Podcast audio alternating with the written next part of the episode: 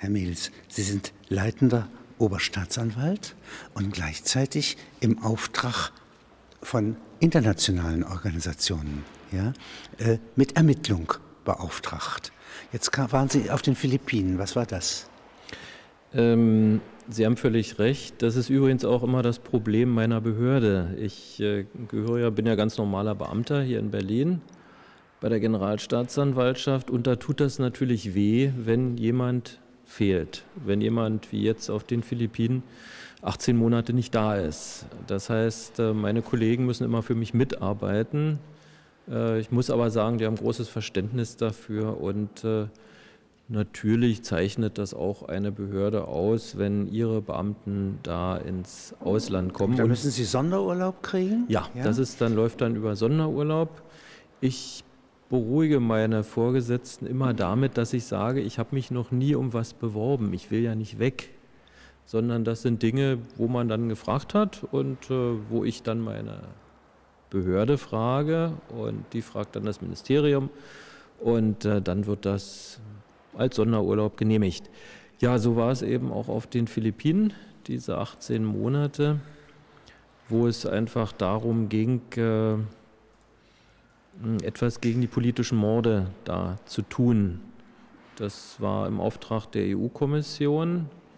Äh, die philippinische Regierung ist schon vor Jahren an die EU herangetreten und äh, hat schon unter dem Eindruck äh, ausländischer Aufmerksamkeit darum gebeten, dass die EU nun hilft und zwar an allen Fronten, auf der Polizeiseite, auf der Staatsanwaltschaftsseite, äh, aber auch ähm, auf der Seite der, der Menschenrechtsorganisationen, dass die unterstützt werden. Das sind ja häufig diejenigen, die erstmal die Sachen ans Tageslicht bringen. Äh, unsere Aufgabe bestand aber auch darin, den, äh, den, zum Beispiel den Streitkräften, die ja nicht als Streitkräfte, aber personell in Gestalt von Einzelpersonen häufig hinter diesen äh, Morden stecken, äh, denen auch überhaupt erstmal ein Verständnis für, für Menschenrechte äh, anzutragen. Sind Sie als Erwachsenenbildner sozusagen gleichzeitig tätig, ja? Ähm, das, äh, das kann man so sagen. Das war, das, das war auch das Neue für mich. Ich, äh, wir hier im, Sie, Sie kennen das als Jurist, wenden ja Menschenrechte praktisch mit allem, was wir tun, ob sie es als Verteidiger tun, ob sie es als äh, Vertreter des Opfers tun oder ob sie es als Staatsanwalt oder Richter tun. Äh, die, die Menschenrechte ziehen sich ja sozusagen unerkannt durch, durch alle unsere Gesetze. Was für mich also völlig fremd war, war diese Menschenrechte als Standalone-Komponente. Äh, also Recht ist ein Machtwerkzeug, ja, ja, nicht? Ja. Und äh, äh, kann auch gegen den Sinn oder ohne Sinn angewendet werden. Äh, völlig, völlig richtig.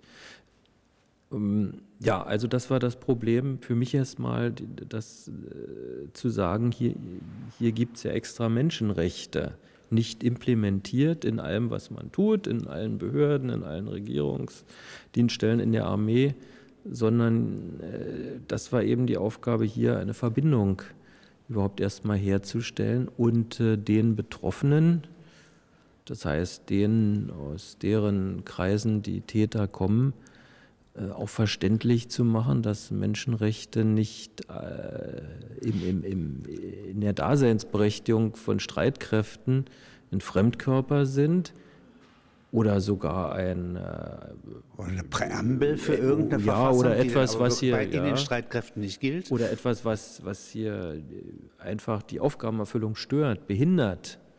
Das äh, ist ja so die Auffassung, Menschenrechte stören das, was wir als Armee zu tun haben. Ähm, also da ein Verständnis äh, zu wecken, dass im Gegenteil die Achtung der Menschenrechte sogar helfen kann. Schreiben das war Sie die Aufgabe. Diese Situation, in die Sie da geraten.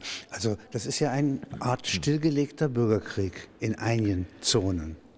Ähm, Oder wie fasse ich das auf? Ähm, also die ähm, politische Morde haben ja auf den Philippinen eine lange Tradition, eigentlich seit dem zweiten, seit Ende des Zweiten Weltkriegs. Allerdings in der Form, dass sie überwiegend auf Wahlkämpfe beschränkt waren. Das heißt, da ist also der, der Bürgermeister eines äh, hübschen Städtchens oder einer hübschen Ortschaft, der macht das seit 20 Jahren und sein, sein Sohn oder sein Onkel, der ist dann der Richter und der, der Opa ist dann vielleicht im, Stadt, im Stadtrat, ja. Und nun kommt nach diesen 20 Jahren jemand und äh, stellt sich als Gegenkandidat auf. Und da gibt es äh, leider die traurige Tradition, dass das als persönliche Herausforderung angesehen wird und dass dann der Herausforderer gute Chancen hat, eben liquidiert zu werden. Äh, das gab es also über die Jahrzehnte hinweg und ist dann aber so in den letzten zehn Jahren ähm, ausgeartet, indem eben auch Menschenrechtler Umweltschützer, äh, Waldrodungen illegal sind ja ein Riesenproblem auf den Philippinen. Ähm, äh, schon im Vorfeld, das heißt, es meldet sich schon jemand, ein Journalist, äh, der, der, meldet Kritik an am Bürgermeister. Und, und das ist das Neue seit, seit eben ein Jahr Zeit, dass damit schon äh, das Signal gegeben ist, äh, der ist zum Abschuss freigegeben. Und wie kommen jetzt die militärischen Streitkräfte da rein? Das wäre jetzt die, ähm, die, zweite Etage sozusagen. Ja. Die Superstruktur. Ähm, es gibt ja aufgrund äh, der Verhältnisse auf den Philippinen Guerillas, dann in Mindanao den, äh, den Moslem-Konflikt, ähm, die Situation, und das ist eigentlich der Kern des Problems, dass die Streitkräfte in Zusammenarbeit mit der Polizei äh, auch Ordnungsaufgaben, Sicherheitsaufgaben im Innern wahrnimmt. Das ist eigentlich die Ursache allen Übels. Nicht wie bei uns und wie in anderen Ländern Streitkräfte, Verteidigung nach außen, Polizei, Sicherheit und Ordnung im Innern, sondern da gibt es eben diese ungute Mischung, dass Polizei und äh, Militär im Innern äh, der Philippinen zusammenarbeiten, letztlich gegen eigene Landsleute dann, dann, vorgeht, was ja für eine Armee eigentlich völlig artfremd ist. Und ähm, das heißt, damit haben sie erstmal die Situation, dass die Armee letztlich überall präsent ist im Innern und ähm,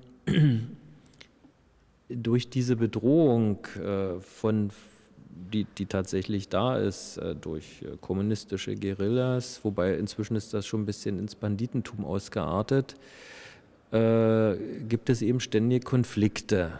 Und äh, in diese. Also in deren Schatten und in ja, deren Grauzone. Und eben, ja? und in diese Konflikte ähm, dadurch äh, werden die werden eben relativ starre Linien äh, aus Sicht der Streitkräfte gezogen. Wer nicht für uns ist, ist gegen uns. Das heißt, wer Kritik anmeldet, wer auch nur in den Geruch kommt, äh, etwa Parteigänger vermeintlicher Kommunisten zu sein, äh, kommt eben in, in Gefahr. Wobei ich muss sagen, es gibt also keine Staatspolitik auf den Philippinen, die gegen eigene Staatsbürger vorzugehen im, im Sinne von politischen Morden. Aber es gab sicher eine Zeit äh, unter der alten Regierung, die ja äh, im, im, vergangenen Jahr abgelöst wurde, wo man das vielleicht nicht so verfolgt hat, äh, wie strafrechtlich verfolgt hat. Es gibt also sozusagen, wie es wie eine Geldkorruption geben kann, die einwandert mhm. und kontaminierend wirkt, kann es eine Macht- oder Grausamkeits... Äh, ähm, ja, das ist, ähm, das kann man, das kann man so sagen. Und äh, das Problem war nun eben einerseits äh, Verständnis zu wecken, so geht es nicht weiter, aber auch äh, Problembewusstsein zu wecken, dass das ein Problem auch richtig Untersuchungen, nicht? Es ja. gab, ja, natürlich. Ja, ähm, ja es gab ja auch äh, wir sind hingekommen und die, Aufklärungs, die Aufklärungsquote bei politischen Morden in den Philippinen liegt, wobei Aufklärungsquote heißt jetzt Ermittlung des Täters, Anklageerhebung, Verurteilung, liegt bei maximal 5 Prozent. Äh, bei Journalistenmorden liegt die Aufklärungsquote bei einem Prozent. Äh, das, äh, damit bewegen sie sich natürlich schon in so einem Teufelskreis, weil das ermutigt natürlich. Mhm. Das Risiko ist praktisch nicht vorhanden. Die, soweit die Aufklärung überhaupt vorhanden ist, bezieht sie sich auf die unmittelbaren Täter, die in der Regel gar kein eigenes Motiv haben, sondern eben, wie Sie richtig sagen, durch Korruption praktisch Geld bekommen. Auftragsmorde sind das. Und äh, da ist eben, das ist das große Problem, diesen Teufelskreis nun zu Und wie durchbrechen. kommen Sie da, mit wem arbeiten Sie da jetzt? Was haben Sie für einen Stab? Ähm, mit mir waren äh, noch da ein Polizeiexperte, das war ein schwedischer äh, Polizeibeamter, mit dem ich schon im Libanon gearbeitet hatte und eine Menschenrechtsexpertin. Wir waren sozusagen der. Ist auch eine Juristin? Ähm, ja. Nein, ähm, Sozialwissenschaftlerin. Mm, und äh, das, das, wir, wir drei bildeten also den Kern dieser Mission. Wir waren also schlicht gesagt ständig da und haben dann je nach Bedarf äh, den Bedarf erkläre ich gleich noch, äh, EU-Experten rangeholt. EU-Experten, also Kollegen, je nachdem, wo der Bedarf war, Richter für Richter, Staatsanwälte für Staatsanwälte, Polizeibeamte für Polizeibeamte. Und Ihre Funktion heißt, also Ihr Rang heißt, Ihre ähm, Vollmacht? Ähm, in, auf den Philippinen, ja. ich war Teamleader dieses, äh, dieses Programms. Das ja. war das EP Just, European Union Philippines Justice Support Program. EP Just ähm, sodass in dieses Programm eingebunden waren insgesamt 35 Experten aus elf EU-Ländern. Und äh, das Ergebnis sind dann Berichte, ja, die jetzt sozusagen den Anklagebehörden im Lande zur Verfügung stehen. Ja? Ein Bericht an die UNO-Kommission mhm. ja? und damit ist Öffentlichkeit verbunden. Sie sind eigentlich äh, wie ein Scheinwerfer tätig.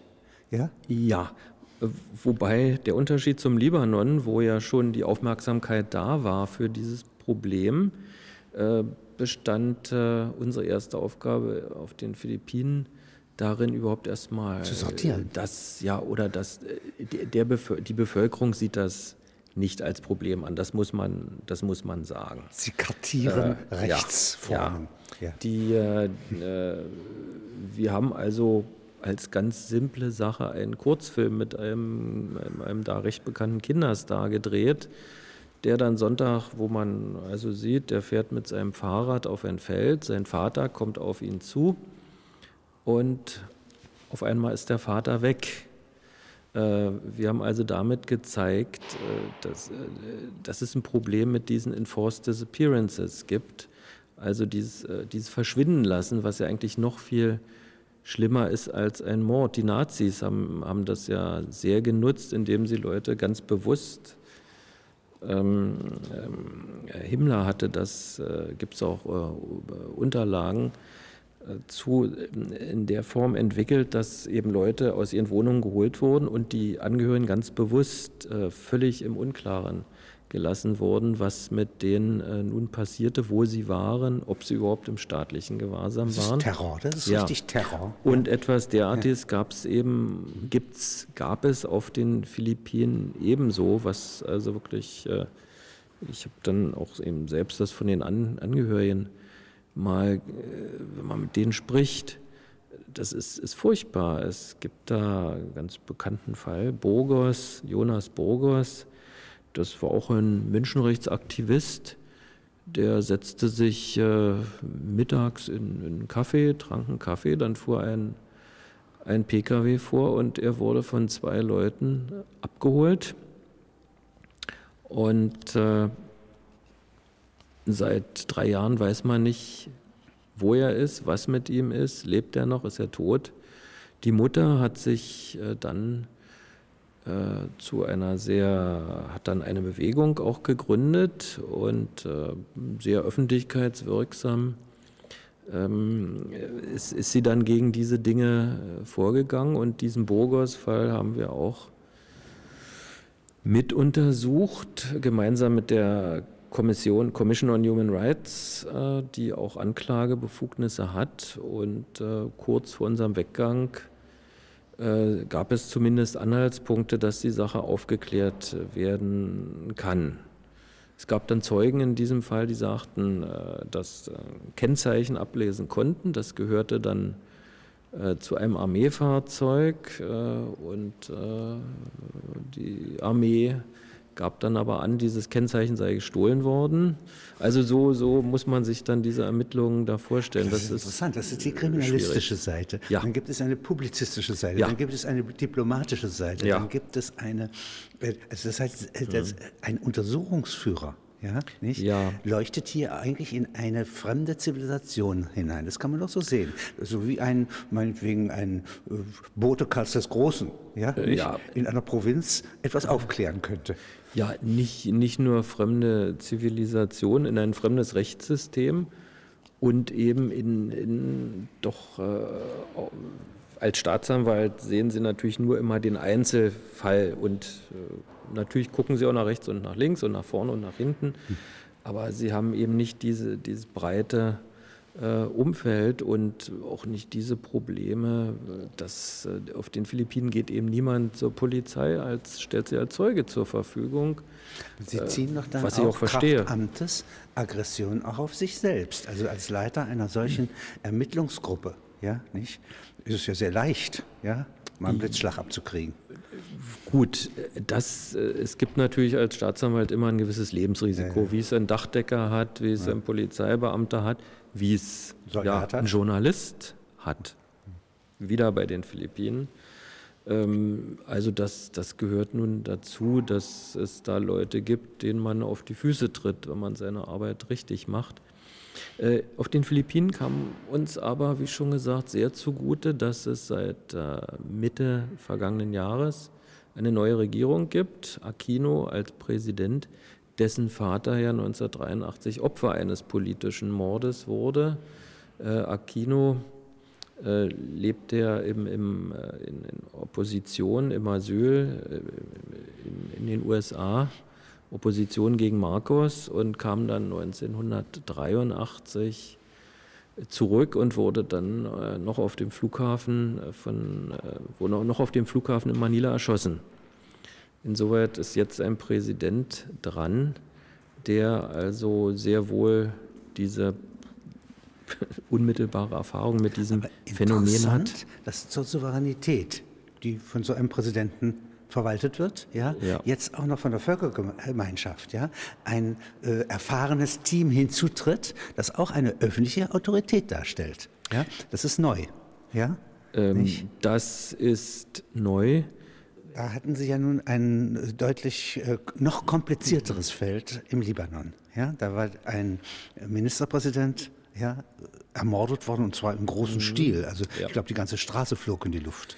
Ja, ja, ja und äh, viele Nebenopfer, also Kollateralopfer. Ja, ja das war eben ein Einzelfall. Ja. Kommt auch so ein Auto wieder vor in Ihren Ermittlungen. Ja? ja. Ein, äh, also Reste eines Motorblocks oder mhm. äh, eines Last, Großlastwagens, ja. ja die offenbar am Richtig. Ganzen beteiligt war, ja. werden gefunden, isoliert durch ein mhm. japanisches forensisches mhm. Team, das mit ihnen zusammenarbeitet. Ja? Mhm. Identifiziert. Der, der Last Wagen, also Treck, ja, stand einmal in Japan und wurde dort gestohlen.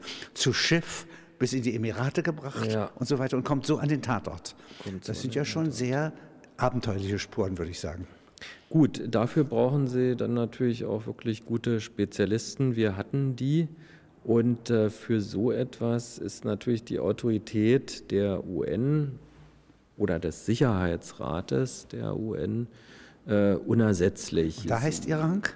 Äh, das, äh, ich, für die UN war ich Under Secretary General. Ich weiß gar nicht, wie man das übersetzt. Stellvertretender Generalsekretär. Also, Richtig. Äh, wenn der Generalsekretär ja. der Vereinigten Nationen ja. ja. nicht, also das Oberste ja. ist, dann kann er Deputies. Richtig. Wenn ich er glaube, der Sheriff ist, wären Sie der Deputy. so kann man das sagen, ja.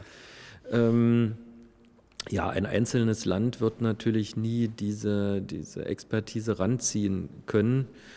Schon aus dem einfachen Grund, weil es natürlich sehr, sehr viel Geld kostet. Also diese Ermittlungen haben in meinen acht Monaten schätzungsweise 12 Millionen Dollar gekostet. Inzwischen, Im Libanon. Im Libanon inzwischen, inzwischen durften die Kosten dieses Verfahrens sicher die 100 Millionen Dollar überstiegen haben. Das kann gar kein, kein Einzelstaat machen. Vielleicht noch reiche Länder wie die Bundesrepublik, aber der Libanon, äh, das, können, das können die gar nicht machen. Und natürlich äh, reicht es ja nicht aus, das Geld zu haben. Sie müssen auch die, die Staaten müssen bereit sein, diese Experten hinzuschicken. Ja. Und wie wir alle wissen, sind Behörden, Staaten natürlich bemüht, ihre, ihre guten Leute da zu behalten. Wenn sie Leute schicken müssen, schicken sie häufig die, die eher entbehrlich sind. Das ist eben eine Situation, die man vermeiden sollte. Mhm. Und, ähm, Können Sie dann Nein sagen? Können Sie äh, damit auswählen? Äh, ja, das, das ja, ja, das muss ich ja. auch. Das muss ja, ich auch. Ich kann, äh, ich, ich, kann da nicht äh, mich drauf verlassen, dass man mir da jemanden äh, schickt, den das Land für geeignet hält, sondern es muss jemand, das Land muss jemanden schicken, den ich dann für geeignet halte. Denn ich muss am Ende den Kopf hinhalten wenn was nicht ordentlich gemacht wird, ist es meine Verantwortung. Ich kann zwar nicht alles machen, aber. Wenn Sie jetzt hier in dieses ähm, Gelände kommen, mhm. ja, in der gefrorene Konflikte, aktuelle Konflikte, ja, äh, nationale Gegensätze, Zollgrenzen, all so etwas. Ja, verschiedenste Organisationen der Geheimdienste und des Militärs miteinander rivalisieren. Ja, dann sind Sie schon in einer Schlangenfarm tätig. Ja, und äh, wenn Sie da mal beschreiben, wie gehen Sie vor? Sie sind dann in einem Hotel oder in einem öffentlichen Gebäude untergebracht mit Ihrem Stab? Ja, der Ausdruck Schlangenfarm, der gefällt mir ja. Das ist äh, sehr, schon sehr passend, wobei die Schlangen ja von allen äh, Ecken kommen. Ähm, es ist natürlich auch bei so einer Ermittlung politischer Mord in diesem Ausmaß, Premierminister und 23 und der Finanzminister und viele Tote und wie Sie richtig sagen, äh, da das halbe Zentrum von Beirut in Trümmern. Äh, da, da spielen natürlich politische Erwägungen mit. Da guckt auch jeder aus seiner politischen Perspektive hin, nicht nur im Libanon. Ähm, wir kamen ja auch irgendwo her. Es äh, gab ja einen Grund für den Sicherheitsrat der UN, gerade diese Ermittlung anzuschieben, zu etablieren. Es gibt ja viele Morde in der Weil Welt, Sie der politische Morde. Waren. Ja. Ja, ja.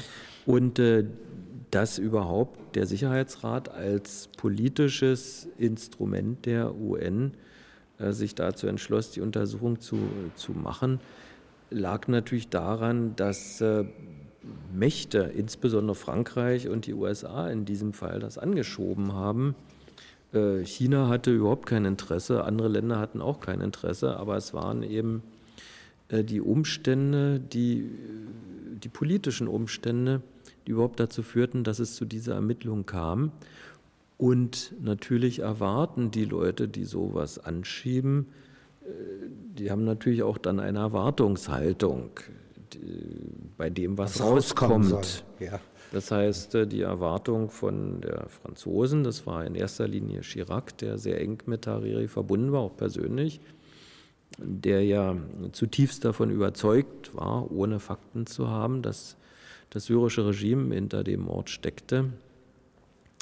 Ähm, das, war also, das war das Motiv äh, von Chirac und das Motiv der amerikanischen Seite war eben, dass man darin nun mal eine Gelegenheit sah, die, die deutlich zu machen, dass Syrien in die Achse des Bösen gehörte. Äh, wobei man, man wollte die, das Regime nicht, nicht stürzen. Das wurde mir dann relativ deutlich. Das war nicht die Absicht, äh, jedenfalls nicht die Absicht der, der amerikanischen Regierung damals, sodass diese Schlangengrube eben nicht nur die libanesische ist, sondern natürlich auch, da zupfen alle möglichen Leute dann an ihrem, die syrische, die ihrem Ärmel. Ja, die, ja, die, die Syrer, konnten, die Syrer ja. konnten nicht so viel zupfen, aber natürlich waren, waren alle interessiert. Russland, die Sicherheitsratsmitglieder. Und wir hatten ja auch die Pflicht, äh, die äh, zu, zu informieren. Wir hatten allerdings nicht die Pflicht, das zu machen, was äh, von denen gewollt wurde, sondern wir waren wirklich unabhängig und das steht auch in dieser Resolution drin und das haben wir auch wirklich ernst genommen. Das ist übrigens eine Institution, die es seit der Französischen Revolution gibt, den, der unabhängige Ankläger. Ja. Das war früher in Preußen nicht so. Ja, der war weisungsgebunden oder ist, ist es heute noch. Ja, also gewisser, im gewissen Sinne.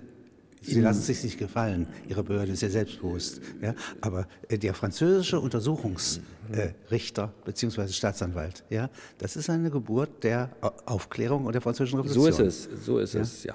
Aber ich hatte damals eben im Libanon wirklich das Glück, deshalb unabhängig zu sein, weil ich, das ist der Vorteil des deutschen Beamtentums und ich komme wieder zum Anfang zurück, ich hatte eben meine Stelle hier. Ich wusste, wenn da Schluss ist, egal Sage was passiert, mache ich es gut, mache ich es schlecht, ja. mache ich es richtig, mache ich es falsch. Ja. Ich bin unkündbarer Berliner Beamter, meine Stelle wartet hier auf mich. Das heißt, das war wie so der Hochseilartist, der aber das alles schön mit einem dicken Netz macht. Also für, für solche Dinge ist das deutsche Berufsbeamtentum über die Maßen äh, vorteilhaft. Schafft Unbestechlichkeit. Ja. Und jetzt, äh, Sie machen sich doch wahrscheinlich erstmal so eine Skizze, ja, nicht der Konfliktmöglichkeiten, also ein, eine Karte, ja, nicht eine Gefechtskarte. Ja. Und äh, das würden Sie nicht jedem sagen, ja, aber Sie werden Ihre Proportionen da äh, ziemlich schnell erkennen, ja, nicht? Wie geht man vor? Und was sind jetzt die ersten Schritte, die Sie machen? Hier sind ja richtig ganz mhm. lange Verhöre ja, äh, Ermittlungen, ja, das ist ja, wie viele Akten wird das sein? Was wir in ersten, unseren ersten acht Monaten, also das sind sicher, sicher 100.000 Blatt Papier, die da entstanden sind. Mit Zeichnungen, Abbildungen, alles, alles ja, Fotos, Gutachten. alles, alles, ja. Zeugenaussagen, alles. Und wie geht so etwas jetzt? Also Sie arbeiten nach libanesischem Recht. Ja, das war die Vorgabe. Das ist französisches Recht. Richtig, es ist altes französisches Recht. Das ist auch ganz sympathisch dadurch, äh, dass es eben nicht diese ganzen Veränderungen, die wir in unseren Demokratien haben, so auch die Franzosen, das, das finden Ach, sie das nicht. Das ist noch original das, napoleonisch, sagen wir mal. Das, ja? ja, so weit würde ich nicht zurückgehen, aber es ist eben recht altmodisch. Klassisch. So von so, so 30er, 40er Jahre. Also sehr praktisch zu handhaben und äh, das werden manche kritisieren, sehr, sehr generell. Also so wie es bei uns früher auch war. Ähm, die, Sie werden das wissen, erste Bundesgesetzblatt äh, der Bundesrepublik hatte, glaube ich, 60 äh, Seiten. Heute, äh, heute hat ein Bundesgesetzblatt eines Jahres ähm, reicht ein Band nicht aus, das heißt 600.000, 800.000 Seiten. Das heißt, es wird immer, immer es zerfasert, immer wird immer undurchschaubarer. Also Wenn jedenfalls das klassisch ist, ja. durchsichtig. Ja eine klare Kartierung, was rechtens ja. ist und was nicht rechtens ist. War gut, ja? mit, war gut mitzuarbeiten. Ähm, aber weil Sie jetzt nach, der, nach dem Plan fragen. Nach der Form und wie Sie es arbeiten. Ja?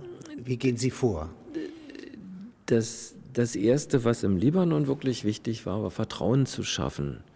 Äh, weil wir sind ja da 100 Leute wie so ein Unknown Flying Object. Kreuzer da gewesen, ja? Unknown, richtig, Unknown Flying Object gelandet.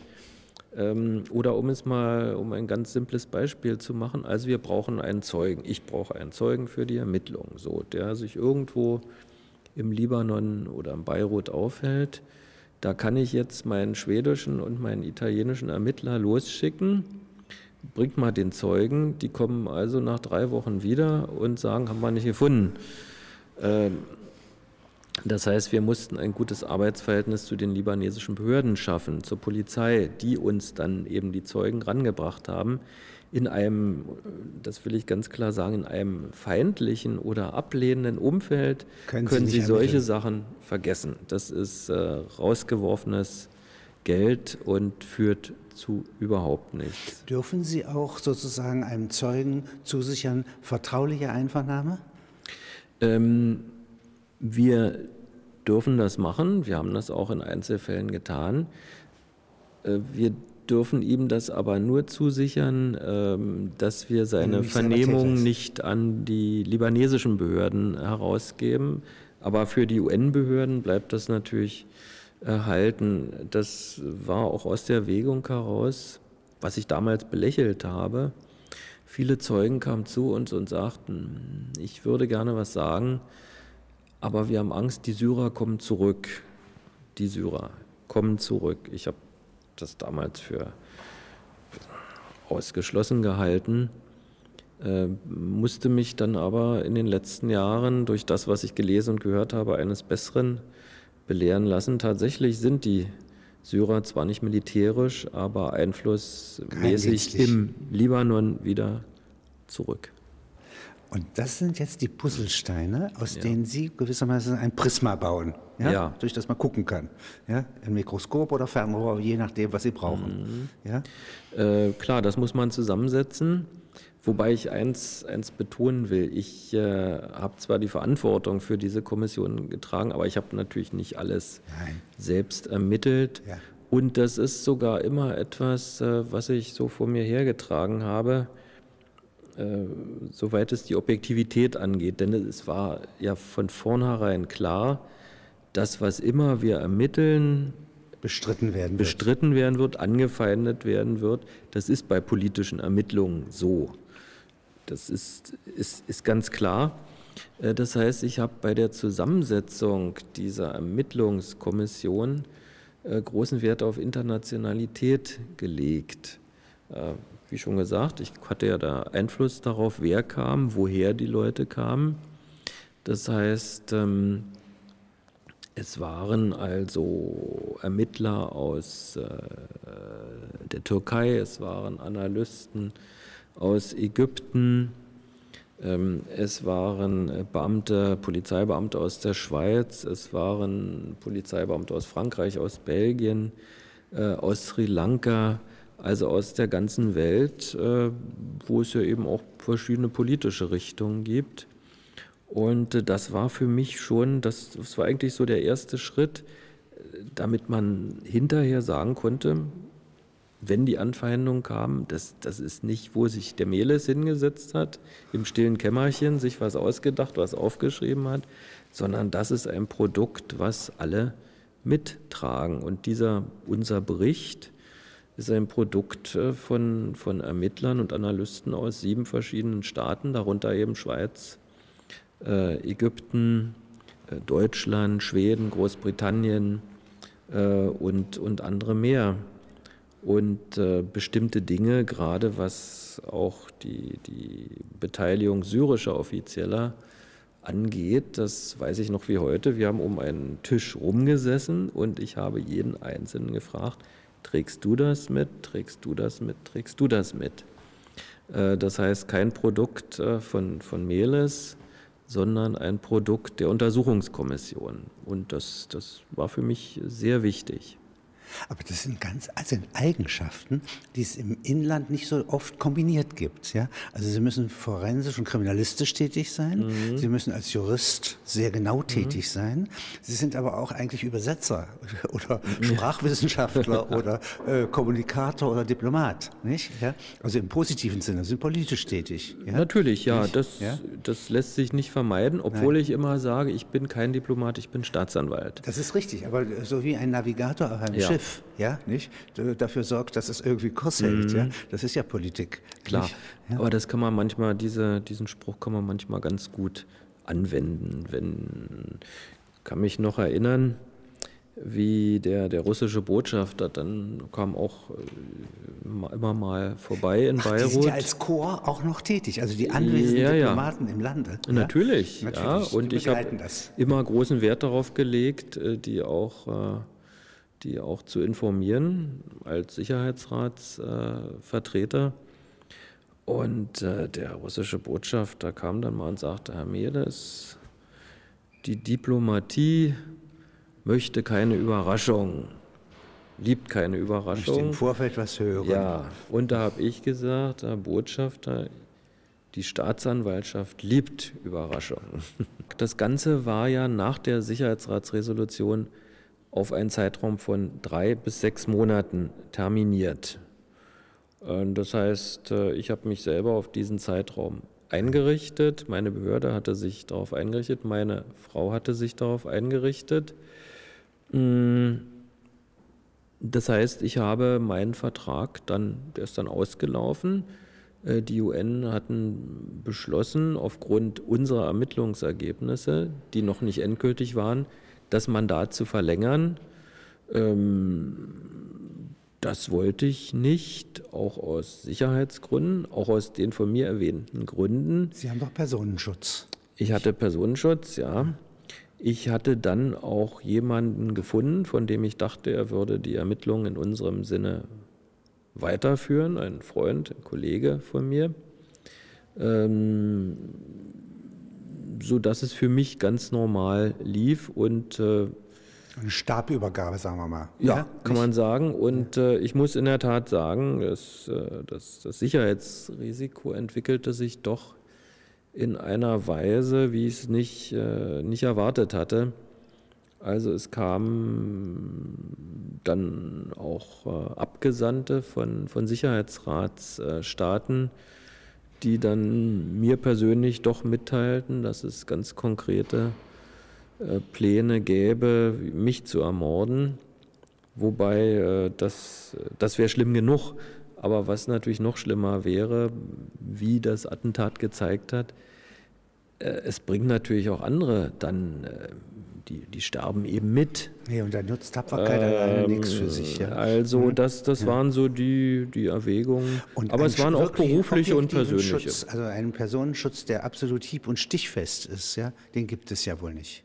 Nein, es ist äh, nur, je, je, mehr Sie den Personenschutz hochfahren, äh, des, desto, schwieriger desto schwieriger wird es. Aber auch so, desto grausamer kann es Aber werden. nehmen Sie eben Hariri, da wollte man sicher gehen, dass er trotz des, äh, trotz seines äh, allerdings schon runtergefahrenen Personenschutzes, aber er hatte ja eine ganz schwere Mercedes-Limousine, die die sogar diese Explosion einigermaßen überstanden hat. Aber man wollte eben sicher gehen, dass er stirbt und da hat man eben nicht 500 äh, Kilo äh, Sprengstoff genommen, sondern man hat eben zwischen 1000 und 1500 Kilo Sprengstoff genommen.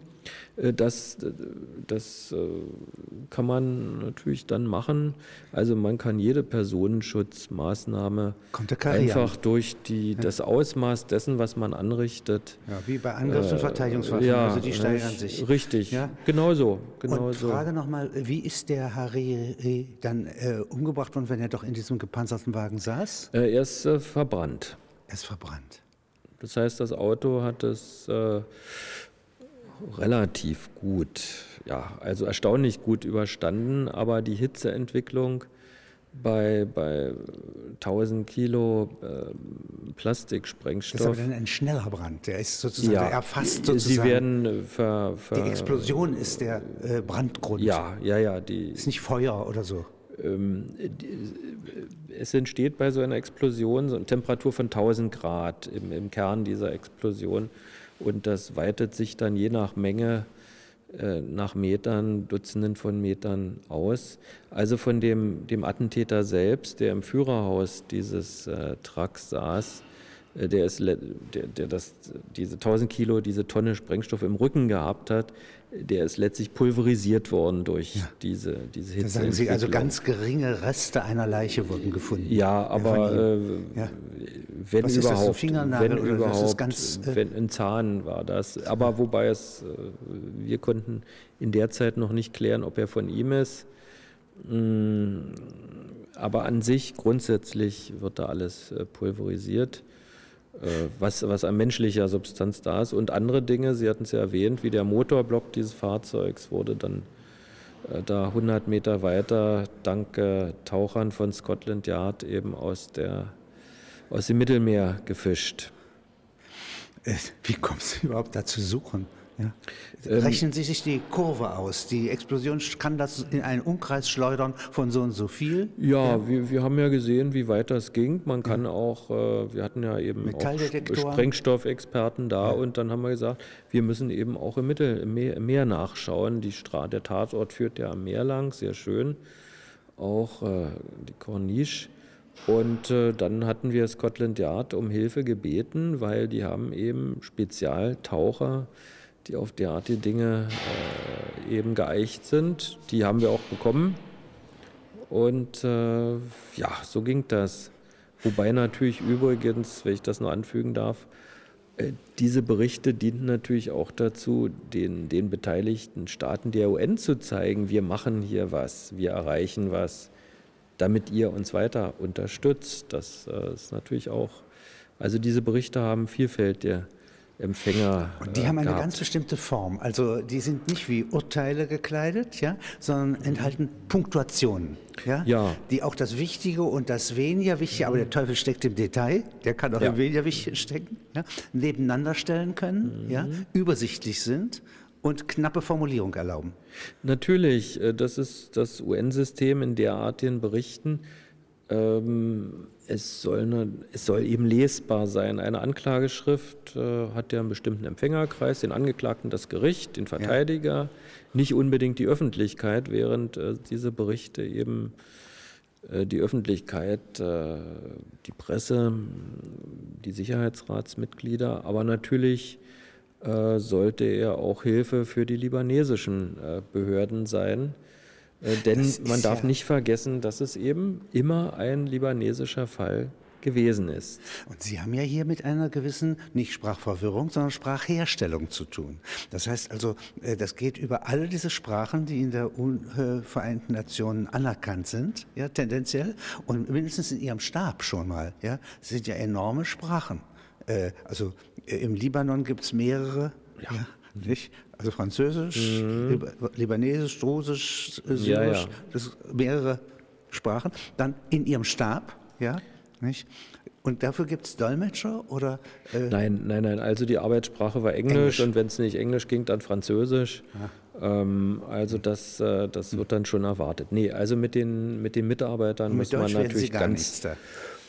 Na, da hätte ich vielleicht mit, mit einigen Ermittlern vom Bundeskriminalamt, Ja, äh, aber aber, die das, anderen- das genügt nicht. Ist nicht gültig, nein, nein, man muss, man muss da schon direkt Sie sind äh, kommunizieren. bekannt geworden und auch deswegen ausgewählt worden. Hier nicht jeder wird äh, Unterstaatssekretär, ja, äh, bei der UNO, ja, durch einen berühmten Prozess hier, ja, in den auch Libyen verwickelt war. Ja, wenn Sie das mal beschreiben. Ein Teil dieser Rache äh, war dann ein Sprengstoffanschlag auf eine Diskothek hier im damaligen West-Berlin.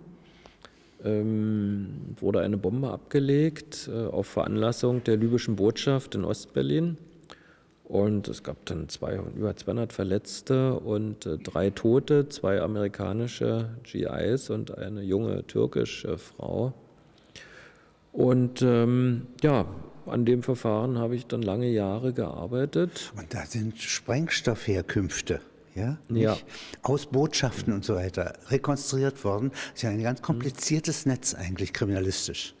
Ja, das war so die Eigenart des damaligen Westberlin, dass es ja keine, keine Zugangskontrolle von Ostberlin gab. Natürlich von Westberlin nach Ostberlin schon, aber von Ostberlin nach Westberlin, wenn sie da einen äh, Diplomatenpass hatten, Da kam allerlei äh, konnte man durch. Und das war für die Botschaften, die hier was machen wollten, das war die syrische Botschaft, das war die libysche Botschaft, äh, natürlich so das Einfallstor zum Westen. Das haben Sie aber alles rausfinden können mit, denn das sind ja indirekte kriminalistische Methoden, die Sie da anwenden können. Der Zoll sagt Ihnen ja nichts. Nein, das haben wir äh, rausbekommen, äh, wobei auch die, die Wende und der Zerfall der DDR dazu beigetragen hat. Äh, Wir hatten ja dann Zugang zu den äh,